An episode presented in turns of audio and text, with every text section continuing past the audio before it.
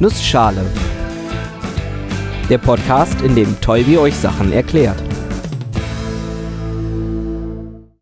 Guten Morgen und willkommen zu einer neuen Episode des Nussschale Podcasts. Heute erkläre ich euch, was Cyan ist. Und weil die Zeit knapp ist, mache ich das in einer Nussschale. Was ist eigentlich Farbe? Diese Frage stellt einer meiner Arbeitskollegen sehr gerne. Er beschäftigt sich unter anderem damit, wie man Farbe sinnvoller beschreiben und bestimmen kann. Die Frage, was ist eigentlich Farbe, erscheint zunächst recht banal und simpel. Die Antwort ist aber gar nicht so leicht.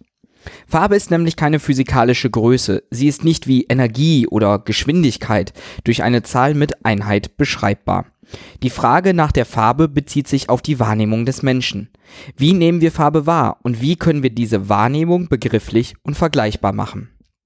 Fangen wir mal an mit der Frage, wie die Wahrnehmung einer Farbe entsteht, beziehungsweise was einen Wahrnehmungsreiz auslöst. Das lässt sich noch recht leicht beantworten. Licht. Also elektromagnetische Wellen.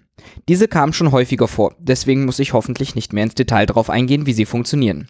Nur nochmal die wichtigen Größen einer Welle. Wir haben die Frequenz, die angibt, wie oft die Welle auf und ab schwingt, und die Wellenlänge, die beschreibt, wie lang gezogen eine Welle ist, oder genauer, wie groß der Abstand zwischen zwei Wellenbergen oder Wellentälern ist. Frequenz mal Wellenlänge bestimmt die Ausbreitungsgeschwindigkeit der Welle und diese ist immer gleich groß, nämlich die Lichtgeschwindigkeit. Damit entspricht eine gegebene Frequenz auch immer einer bestimmten Wellenlänge und umgekehrt. Wir können also beides äquivalent benutzen. Trotzdem wird in der Betrachtung von Farben häufig die Wellenlänge benutzt. Elektromagnetische Wellen können alle möglichen Frequenzen und Wellenlängen haben hochenergetische Röntgenstrahlung, Mikrowellenstrahlung, Ultraviolett und Infrarot. Alles dasselbe, nur mit unterschiedlichen Frequenzen bzw. Wellenlängen. Der Bereich, der uns in Bezug auf Farbe interessiert, ist der sichtbare Bereich. Den kennt ihr schon aus der Episode über das Auge. Es ist der Teil, in dem wir die Wellen als Licht bezeichnen, etwa 380 bis 780 Nanometer. Unser Auge hat Rezeptoren, die als Sensoren für genau dieses Licht fungieren, die Zäpfchen und Stäbchen. Die Zäpfchen nehmen immer aus allen Bereichen das Licht auf, reagieren aber besonders empfindlich auf bestimmte Wellenlängen. Um genau zu sein, gibt es drei Ausprägungen, die jeweils vor allem auf eine der drei Wellenlängenbereiche reagieren, die wir rot, grün oder blau wahrnehmen. Haben wir also vor allem Licht im niedrigen Wellenlängenbereich, dann werden vor allem die Zäpfchen ausschlagen, die in diesem Bereich empfindlicher sind, also die, die eine rote Farbe signalisieren. Wir sehen also rot. Entsprechend funktionieren auch die anderen Zapfen und beliebige Kombinationen sind möglich, die verschiedenen Farben entsprechen. Kaum verwunderlich ist an dieser Stelle, dass wir auch am Computer Farben oft auf ähnliche Art und Weise darstellen, im sogenannten RGB-Farbraum. Eine Farbe wird in diesem Farbraum als Kombination von drei Werten gespeichert, rot, grün und blau. Jeder dieser Farben wird ein Zahlenwert zugeordnet, der der Intensität dieser Farbe entspricht. Meistens liegt er entweder zwischen 0 und 1 oder als ganze Zahl zwischen 0 und 255. Im ersten Fall würde also 100 der Farbe Rot entsprechen. Auch Kameras passen sich da an. Eigentlich nehmen diese nur die Intensität wahr, also wie viel Licht auf den Sensor trifft. Davor sind allerdings Filter, die nur rotes, blaues oder grünes Licht durchlassen. Damit kann man die drei Farben getrennt messen und später zusammenfügen. Diese Filter sind oft im sogenannten Bayer-Pattern angeordnet. Einem Muster, in dem abwechselnd jeweils eine Zeile mit roten und grünen Pixeln und eine mit grünen und blauen vorkommt. Also doppelt so viele grüne Pixel wie rote und blaue. Diese Idee ist geklaut vom Auge, wir sind nämlich auch dort vor allem im grünen Bereich empfindlich. Was wir auf diese Art beschreiben, ist die sogenannte Lichtfarbe, also die direkte Einstrahlung elektromagnetischer Lichtwellen ins Auge. Oftmals hat Licht ein kontinuierliches Spektrum. Das bedeutet, dass sich das Licht aus vielen Lichtwellen zusammensetzt und so gut wie jede Wellenlänge irgendwo darin vorkommt. Ist das der Fall, haben wir weißes Licht. Es kann aber auch vorkommen, dass wir mehr kürzere Wellen haben, dann wird das Licht röter. Oder umgekehrt, dann wird es eher blau. Man spricht da von der Farbtemperatur des Lichtes. Und natürlich kann man auch mehrere Lichtquellen gleichzeitig betrachten. Habe ich eine rote und eine blaue Lichtquelle, addieren sich deren Lichtspektren auf. Die Wellenlänge der einen Lichtquelle und die Wellenlängen der anderen Lichtquelle kommen in gemeinsam ausgestrahlten Licht beide vor. Dann kann es auch vorkommen, dass ich wieder etwa gleich viele rote und blaue Anteile habe und die gemeinsame Lichtquelle weiß erscheint. Auch der RGB-Farbraum funktioniert so. Habe ich die Farben 0, 0,51 und die Farben 1, 0,50, die eher blau und eher rot entsprechen, ist deren Summe 111 und damit weiß. Schalte ich beide Lichtquellen aus, erhalte ich 000.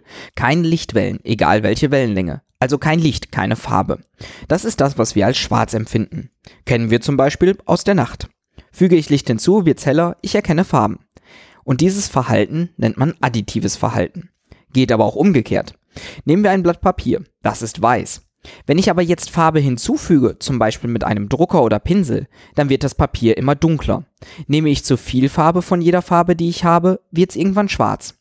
Das heißt dann subtraktive Farbmischung. Und auch für diese Farben gibt's eine digitale Beschreibung, den CMY-Farbraum. Funktioniert wie RGB, nur mit Cyan, Magenta und Gelb. Und halt subtraktiv. Dieser Farbraum wird oft benutzt, um Farben darzustellen, die man drucken möchte. Oft nimmt man noch Schwarz dazu und erhält so den CMYK-Farbraum. Schwarz lässt sich effizienter direkt drucken als durch Kombination der anderen drei Farben. Und natürlich gibt's nicht nur diese drei Farbräume. Beliebt bei Designern ist zum Beispiel der HSV-Farbraum, der eine Farbe nicht als Summe von Rot, Grün und Blau beschreibt, sondern als Hue, Saturation and Brightness Value. Also Farbton, Sättigung und Helligkeit. Helligkeit ist eher die Stärke des Lichtes, die Gesamtintensität. Sättigung dient als Indikator dafür, wie prominent die stärkste Farbe im Vergleich zu den anderen ist. Und Farbton, welche Farbe das eigentlich genau ist. Aber nicht nur im digitalen ist Farbbeschreibung alles andere als leicht. Auch in der Sprache ist Farbe ein komplexes Thema. Alleine schon im Vergleich der Sprachen untereinander. In vielen Sprachen unterscheiden sich die Farben, die beschrieben werden können. Russisch zum Beispiel hat zwei Worte für Blau, hellblau und dunkelblau. Muss einem schon komisch vorkommen, wenn man dann einen Deutschen trifft, für den beide Farben ein und dasselbe sind, nämlich blau. Randall Monroe, der Betreiber des berühmten und empfehlenswerten Internetcomics XKCD, hat mal eine Umfrage gemacht. In dieser hat er den Besuchern seiner Webseite eine Farbe gezeigt und diese darum gebeten, die Farbe zu benennen. Nach mehr als 5 Millionen Antworten konnte er dann einige interessante Schlüsse ziehen. Oft wird behauptet, dass Frauen viel mehr unterschiedliche Farbnamen kennen als Männern. Stimmt nicht. Es sind nur ein wenig mehr. Das liegt aber vor allem daran, dass sie mehr Modifikatoren benutzen, beispielsweise hellgrün, grün, dunkelgrün und Männer machen halt eher grün. Kreativere Beschreibungen wie zum Beispiel Bordeaux, Kastanienbraun, Zitronengelb kommen eher selten vor. Wo man diese eher findet, ist auf den geeichten Farben von Farbherstellern. Das Problem bei Körperfarben ist nämlich, dass nicht nur die Farbe des Objektes Einfluss auf unsere Wahrnehmung hat, sondern auch die Farbe des einfallenden Lichts und die Art und Weise, wie das Objekt reflektiert. Zwei komplett unterschiedliche Farben können im geeigneten Licht gleich aussehen und umgekehrt. Um dem ein wenig vorzubeugen, gibt's ausgedruckte Muster an Farben, die man zum Beispiel benutzen kann, um sich eine passende Farbe auszusuchen, um eine Wand damit zu streichen und die Betrachtung dieser direkt im richtigen Licht stattfinden zu lassen. Und wenn man dann anfängt, sich mit Reflektanz einfallendem Licht und der aufnehmenden Kamera genau zu beschäftigen, wird einem schlagartig klar, dass die Frage, was ist eigentlich Farbe, vermutlich mehr als nur eine Doktorarbeit füllen kann. Bis nächste Woche.